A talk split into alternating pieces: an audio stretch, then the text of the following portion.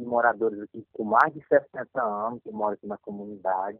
E nesses últimos tempos, a gente vem sofrendo ameaças né, de um suposto comprador que também nunca mostrou documento dizendo que comprou fazenda e quer colocar o pessoal para fora através de liminares, inclusive eu é, já fui, já me retiraram da minha casa, aqui dentro da comunidade mesmo.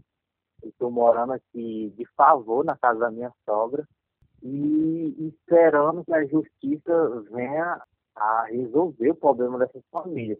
É isso, estamos esperando aí que, nós vamos resolver, que vão resolver com essas famílias, porque também é, ninguém pode colocar ninguém para fora e dessa forma, né, que a gente também está no período de pandemia, ninguém tem para onde ir, a gente, é, a comunidade já está com medo que aconteça isso, porque a gente não tem para onde ir, né?